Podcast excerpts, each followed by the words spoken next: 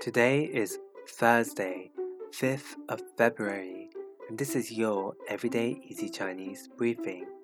Hi everyone, this is Lin Lao Shi, and in each episode, we will be learning a new word and how to build phrases and sentences from this new word.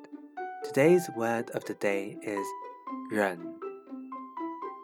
Ren, which means to bear or endure or suffer. But did you know that there are many different types of suffering in Chinese? Let's make phrases with the word ren. So we have 忍耐, which means to tolerate. 忍耐. And we also have 忍受,忍受, which means to endure or suffer. Now, these may seem similar, but let's look at the differences between 忍耐 and 忍受 with some example sentences.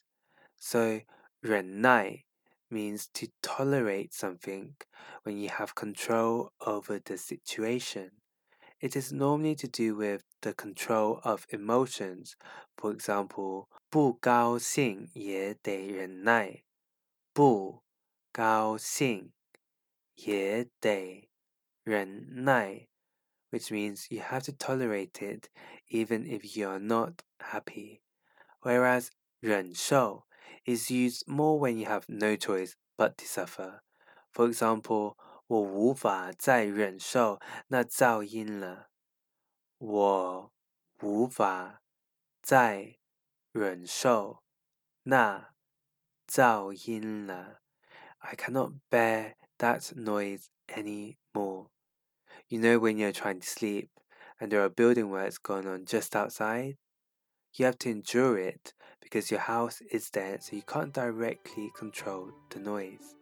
This is different to 忍耐, where you may be tolerating and holding in your emotions. It's something that you can somewhat control. So that's it for today. If you're looking for more Chinese practice, subscribe to our YouTube channel, Everyday Easy Chinese, for new lessons every Thursday and Sunday. See you again tomorrow.